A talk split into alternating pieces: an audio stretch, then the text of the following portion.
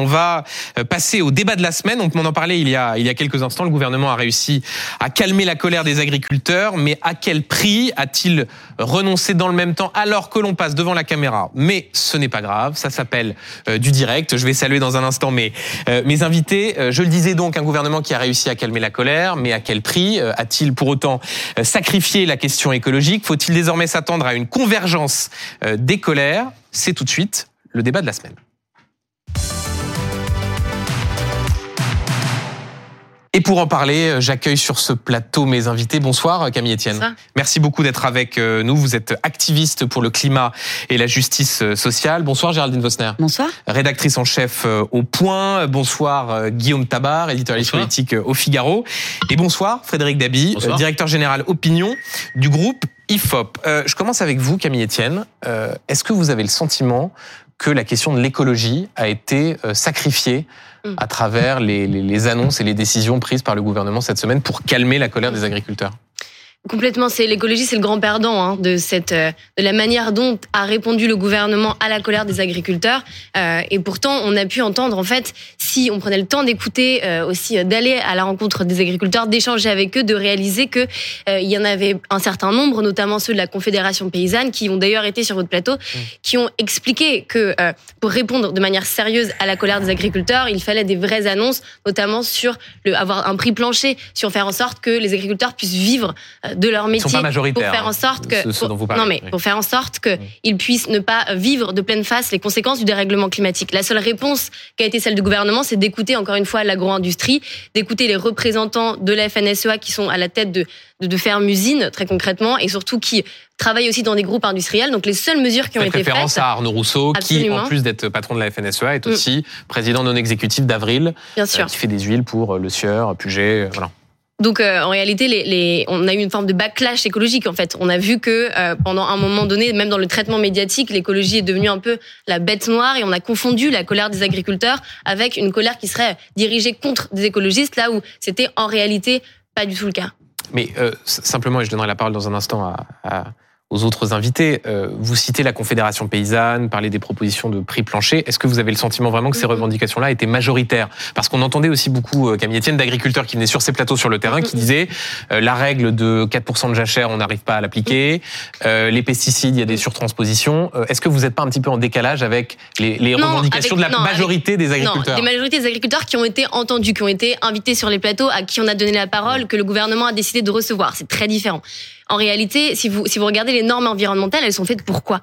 Elles sont faites pour protéger à la base, et y compris en premier en première instance, les agriculteurs. Vous voyez, il peut pas y avoir euh, de production sans outils de travail. Mmh. L'outil de travail des agriculteurs, c'est quoi? C'est les sols, c'est la biodiversité, c'est l'eau. Si on entre dans des conditions climatiques extrêmes, et on est en train d'y arriver, euh, notamment à cause d'un choix historique d'une agriculture agro-industrielle. Si on fait ce choix-là, en fait, ils n'auront plus d'outils de travail. Donc, on ne peut pas avoir d'agriculture sans écologie. On ne peut pas avoir d'agriculture euh, euh, sans, sans, pardon, on peut avoir d'écologie sans paysans non plus. Donc ça va vraiment dans les deux sens. Euh, Géraldine Vosner, euh, Christophe Béchu ce matin dans les colonnes de la Tribune du dimanche expliquait que sur cette, la question du, du plan écophyto, c'est-à-dire la question de la trajectoire de baisse des pesticides, il y avait une pause qui a été annoncée mhm. par le gouvernement et que tout cela allait être réglé dans les trois semaines.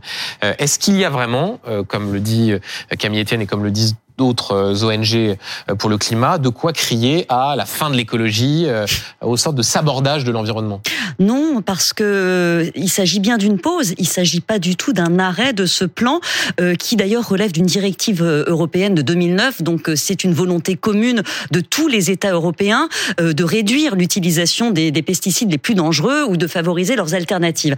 Il y a beaucoup d'incompréhension sur le plan écophyto parce que c'est l'un des exemples typiques de surtransposition à la française. Euh, quand on l'a mise en place en France, on a voulu être le faire parmi les premiers. On est allé, dès que l'Europe l'a décidé, on va le faire tout de suite. On n'a pas eu le temps de créer un bon indicateur et on a fixé comme euh, indicateur une réduction quantitative, c'est-à-dire on va baisser les tonnages de pesticides de 50% sans tenir compte du tout ni de la toxicité euh, des molécules, ni de leur effet, euh, ni de leur euh, modalité d'application. Donc il n'y a aucune méthode scientifique qui soutient ça. Et on en arrive à cette aberration que quand l'utilisation des pesticides effectivement baisse, notre indicateur montre que ça ne baisse pas, voire que ça augmente. Je vous donne un exemple. Quand on a remplacé 0,3 doses de glyphosate par deux doses de biocontrôle, ben ça montre que ça que ça que ça augmente. donc c'est on était dans cette absurdité là. Mmh. Tout le monde le sait. En réalité, ah tout le bah, monde le reconnaît depuis une dizaine d'années. Les, les militants. Parce que disent la majorité des non, ONG. c'est faux. Euh. Oui, parce que la majorité des on scientifiques est, on est dans aussi. La... Enfin, non, non, pas du tout, pas du tout. On est dans le militantisme euh, qui est de dire, enfin, enfin, en plus, je veux c'est pas moi qui le dis. Il suffit de regarder les indicateurs, l'IFT, le NODU, c'est voilà, c'est factuel. Euh, J'en fais pas une croisade, moi. Enfin bon, non, non, je, on va pas rentrer dans un débat euh, voilà, sur non, les mais c'est très voir, technique, mais c'est très factuel. Et tout le monde le reconnaît, et notamment, euh, moi, je passe beaucoup de temps sur le terrain, et beaucoup de d'écologues sincères qui disent, mais en fait, c'est complètement contre-productif parce que euh, les agriculteurs ont fait des efforts considérables pour vous donner un seul chiffre, les substances cancérogènes, mutagènes, reprotoxiques avérées, donc les pesticides vraiment dangereux. 5000 tonnes vendues en 2011, 47 tonnes vendues l'an dernier. Donc c'est une réduction, mais de plus de 90% massive. Et qu'est-ce qu'on dit dans le débat public? Vous ne faites rien, vous ne faites aucun effort, rien ne va. C'est pas vrai. Il existe un indicateur européen harmonisé euh, qui a été mis en place en 2019. Selon cet indicateur-là, euh, les efforts français ont permis une réduction de 35-38% des pesticides depuis 10 ans. Donc, ce que propose Béchu, c'est de reprendre cet indicateur, d'en discuter parce que tout le monde le conteste. Voilà, il y a plein de petits trucs techniques. Si je résume, il n'y a pas de quoi euh, en faire. Mais pas du tout. Et au contraire, on va enfin avancer de façon un peu plus pragmatique en prenant en compte la toxicité des molécules. On aura enfin de l'écologie qui fonctionne et pas de l'écologie de slogan. Pardonnez-moi Camille, de l'écologie de slogan. Mmh votre écologie de slogan. J'ai hâte de voir comment est-ce que vous allez tenir encore ce discours quand vous devrez faire face à des agriculteurs cet été où on l'a vu déjà les autres étés où on voit qu'il y a des pénuries qui arrivent où on se demande si on va pouvoir continuer à avoir une forme de souveraineté alimentaire, si on se demande si on va pouvoir continuer à produire sur des sols morts. Vous pouvez, si vous passez du temps sur le terrain, bien sûr, regardez les études de microbiologie des sols. On a des sols entiers qu'on ne peut plus utiliser précisément parce qu'on a utilisé, eh ben, avec grand plaisir, parce qu'on a utilisé beaucoup trop de pesticides et donc. C'est le sulfate de cuivre. Je vais laisser parler. J'aimerais bien pouvoir finir. Euh, c'est vraiment, je vous invite à regarder. Il y a l'Institut de Bologne, par exemple, qui regarde sur les risques sur la microbiologie des sols, qui se retrouve ensuite dans les nappes phréatiques et qui se retrouve aussi dans les corps. En fait, il faut vraiment réaliser qu'il y a un, pour moi, il y a, une chose, si on est un peu sérieux sur la question, mhm. qu'on devrait mettre en avant, c'est le principe de précaution. C'est-à-dire que si on se rend compte que il y a, beaucoup de, de de cas qui ont été mis euh, devant la justice où des agriculteurs ont gagné devant la justice, donc après une enquête de la justice où ils se sont rendus compte que leur cancer, leur lymphome, notamment euh, même les maladies d'Alzheimer, pouvaient être dus et causés par l'exposition aux pesticides. Donc si c'est un risque, notre devoir, nous, en étant sérieux, c'est d'éviter ce risque. Et donc c'est de trouver des alternatives. Il en existe plein. Mais c'est exactement Une dernière hein, chose que j'aimerais dire, le Haut Conseil pour le climat. Donc vous voyez, c'est pas d'écologie de slogan. Le Haut Conseil pour le climat, vous êtes d'accord? On a les plus grands scientifiques français qui font partie euh, de ça. Ils ont ils ont sorti un rapport justement pile au moment, alors hasard de calendrier, de la crise des agriculteurs en disant euh, qu'une euh, écologie, qu'une qu'une qu'une justement qu'une agriculture écologique était possible et pouvait permettre de nourrir la France. Personne ne conteste ça. C'était très intéressant justement ce rapport. Non, mais je termine simplement parce que j'ai quand même le sentiment qu'on mélange beaucoup de choses.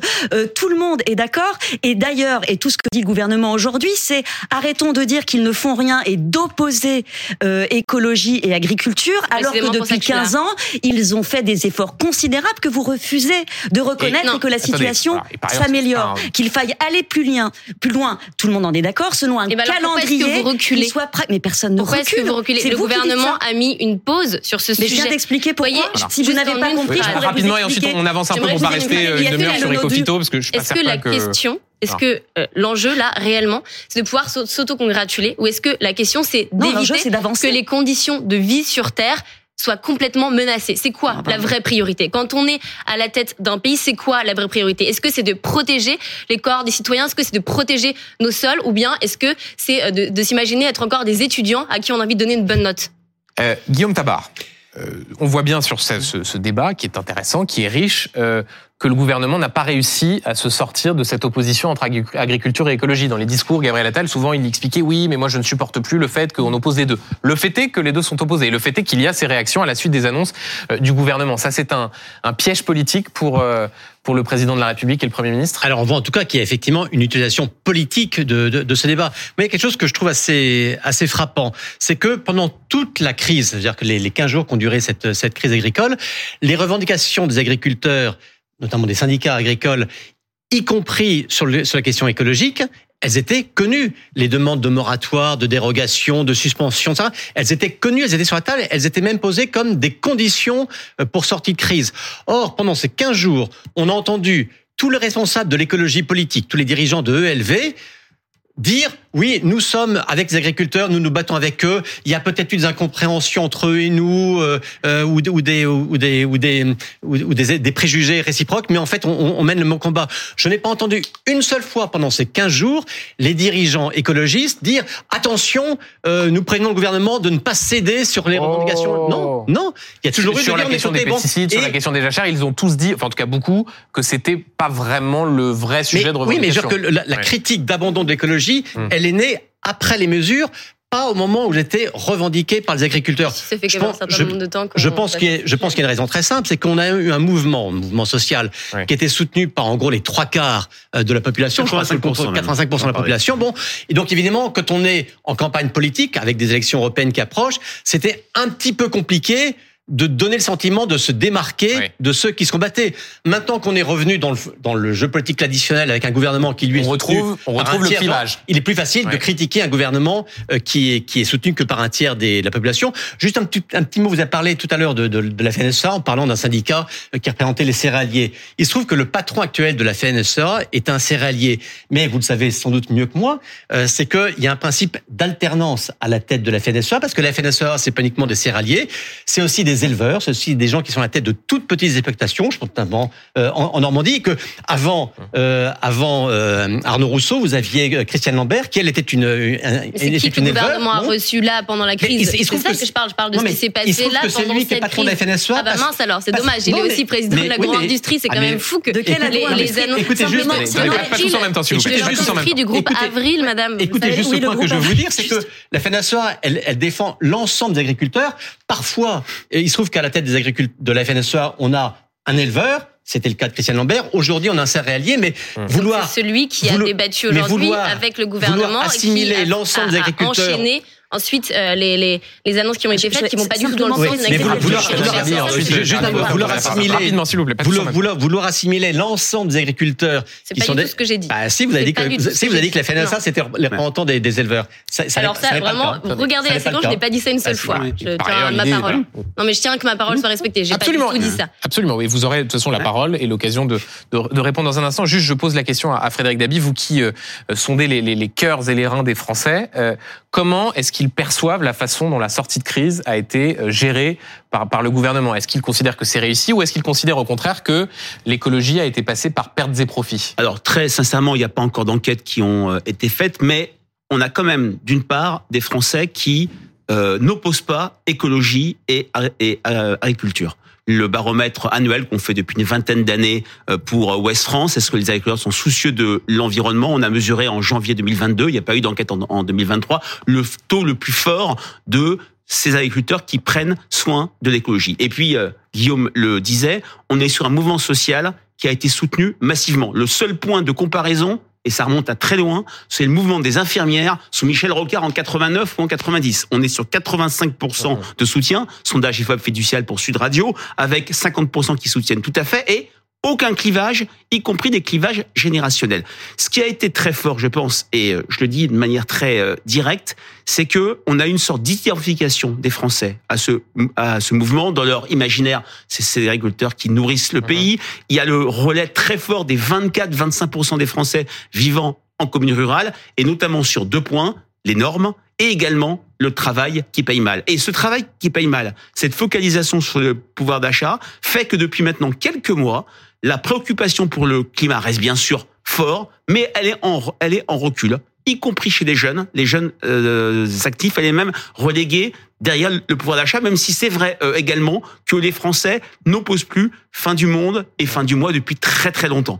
Maintenant, la sortie de crise, bah, on le voit dans des enquêtes euh, qualitatives, les Français ont vu une fois de plus une sorte de méthode Attal se, dé- se déployer en deux volets. Aller sur le terrain, c'est vrai que c'est un point fort chez lui, l'image avec la, la botte de foin, et faire des constats et après euh, annoncer des choses. Et preuve, force est de constater, même si ce mouvement peut rester comme un spectre, si je puis dire, et rebondir jusqu'au 9 juin, il y a quand même ce calendrier des élections européennes qu'il faut pas avoir en tête, qui explique aussi la prudence, et Guillaume a tout à fait raison, de beaucoup de responsables euh, politiques. Les Français ont eu le sentiment, mais ça doit être objectivé par des sondages quantitatifs, que Gabriel Attal a été à la hauteur euh, de cette crise.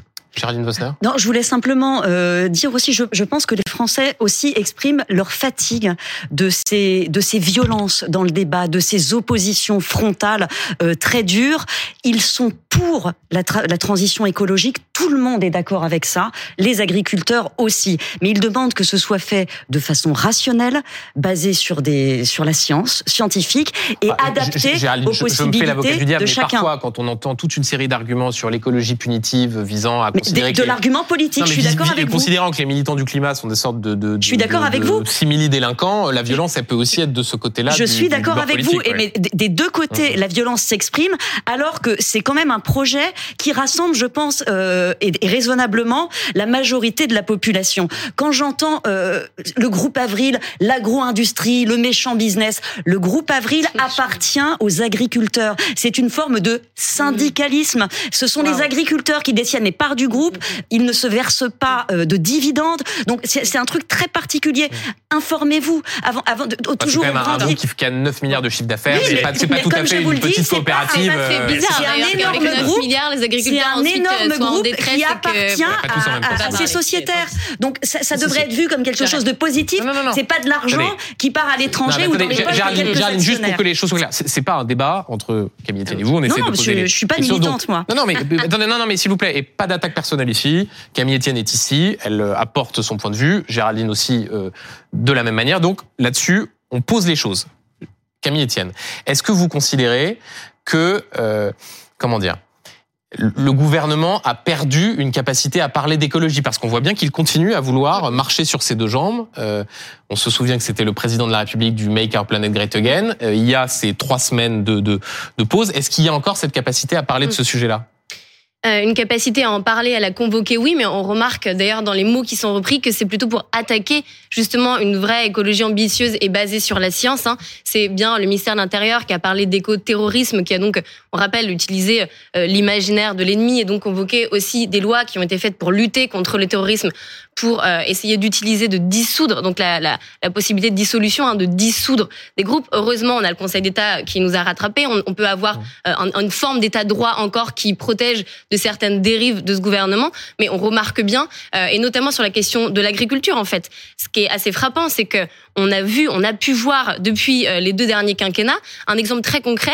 Par exemple, sur l'agriculture biologique, euh, on a perdu en- entre entre la moitié et les deux tiers des aides euh, dans les, les dernières années, principalement parce qu'ils ont décidé de d'enlever l'aide au maintien.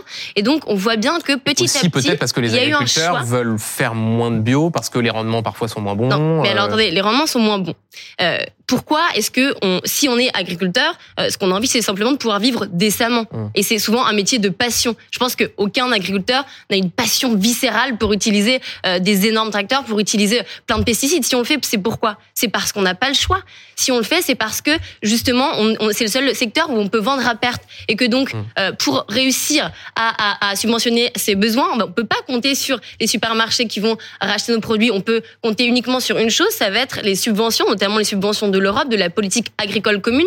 Comment est-ce qu'elle fonctionne, cette politique agricole commune? C'est de l'aide à l'hectare en immense majorité. C'est-à-dire, plus on a de, de surface, plus on va avoir de subventions. Donc, juste pour finir, c'est-à-dire que euh, vous n'avez pas d'autre choix.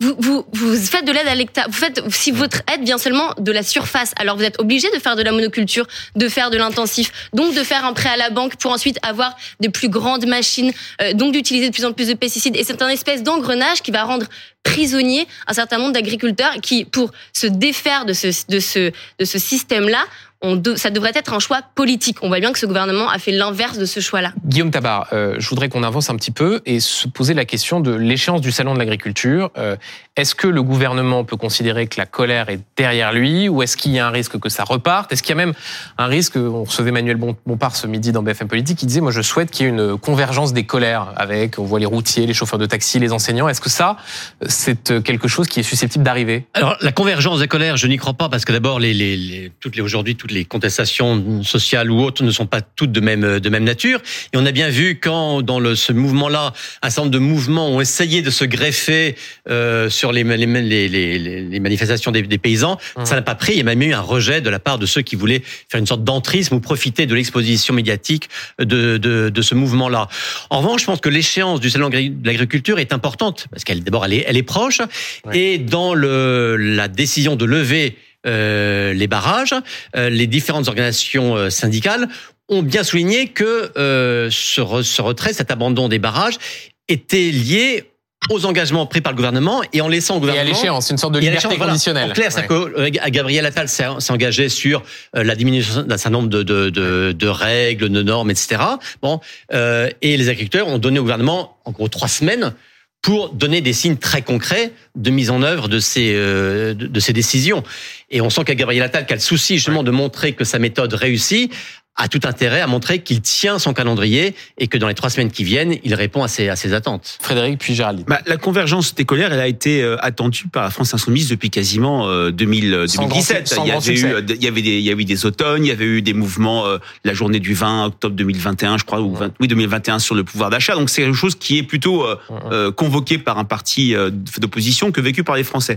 Moi, je suis frappé quand on interroge les Français sur leur euh, état d'esprit. Il y a autant de personnes révoltées que de personnes qui se sentent résignées. Et c'est vrai que cette euh, résignation, elle a euh, un véritable un ferment de qui- mobilisation très faut fort. être bien sûr extrêmement Ouais. euh, fait prudent. Je vais pas citer euh, la, Fran- la France s'ennuie quelques semaines avant mai 68, mais euh, quand même, il y a cette cette résignation, également cette révolte ont les mêmes carburants, si je si je puis dire. C'est cette question du pouvoir d'achat du travail qui paye mal, qui a complètement relégué, Ouais. qui a fait s'évaporer la question de la lutte contre le chômage. Et puis, il faut aussi une incarnation à cette révolte, une incarnation à cette colère. Et force est de constater que les leaders de la France insoumise sont très largement discrédités auprès d'une large euh, majorité de Français, y compris des sympathisants de gauche. Géraldine, cette convergence des colères, est-ce que vous y croyez? Non, je pense que ça, ça va être compliqué parce que il y a, y a, y a de trop profondes oppositions. Euh, les agriculteurs sont, il y a une question de fierté et de dignité. Gabriel Attal a levé beaucoup d'attentes. Là, il a fait beaucoup de promesses. Mhm.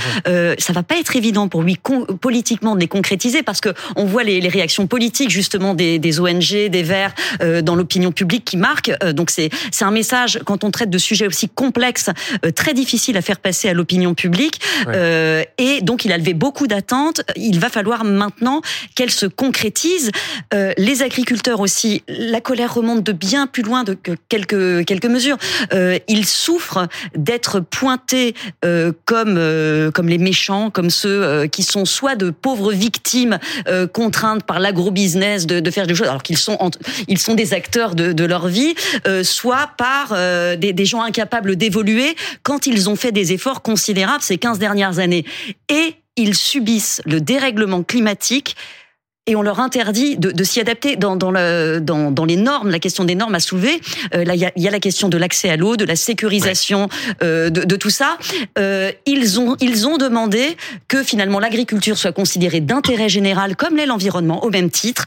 Et on va voir si le gouvernement peut le leur apporter. Euh, Camille Etienne, je le disais en introduction, vous êtes militante pour le climat, mais vous vous présentez aussi comme activiste pour la justice sociale. Vous croyez ça à la possibilité de, de, de fédération de ces luttes dans des combats qui sont très différents? C'est ce qu'expliquaient il y a un instant Géraldine, Frédéric et, et Guillaume, et même des agriculteurs qui eux-mêmes pendant la crise disaient attendez, nous on veut pas de gilets jaunes, on veut pas être rejoint par d'autres euh, euh, par d'autres métiers, on a notre propre combat Mm. euh, et on ne veut pas forcément se mélanger à d'autres causes.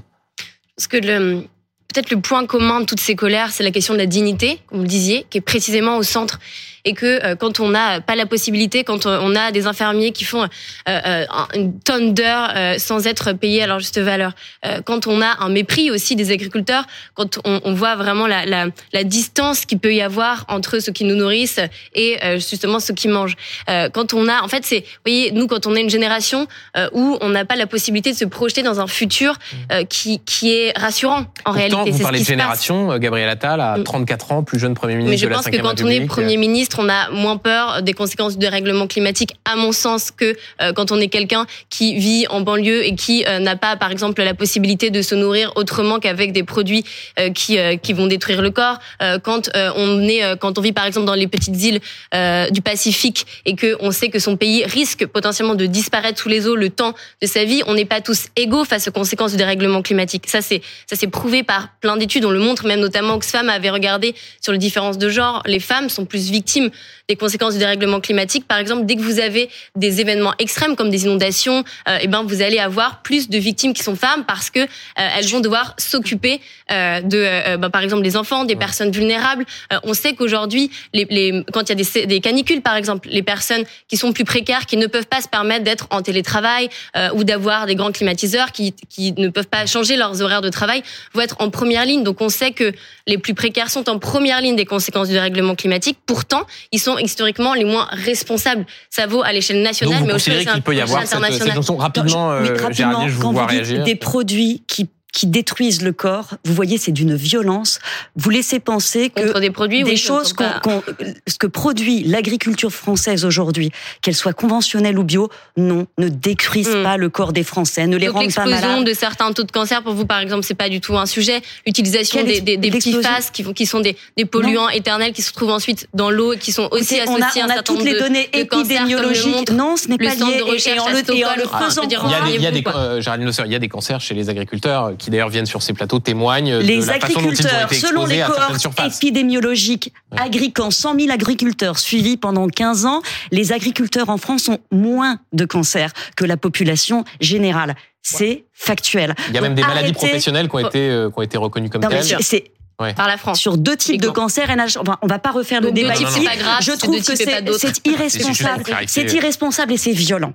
C'est très violent si les auditeurs et auditrices peuvent regarder par exemple les travaux de, de Stéphane euh, de mais qui disent la cohorte voilà, agricole pardon qui sont la euh, cohorte agricole c'est une cohorte épidémiologique alors, voilà, pas, pas plus refaire. solide pas plus solide on va pas refaire le débat. Je profite simplement de Frédéric Dabi et Guillaume Tabar pour poser une dernière question qui là pour le coup ne concerne pas les agriculteurs et l'écologie, mais ce qui va se passer dans les prochains jours.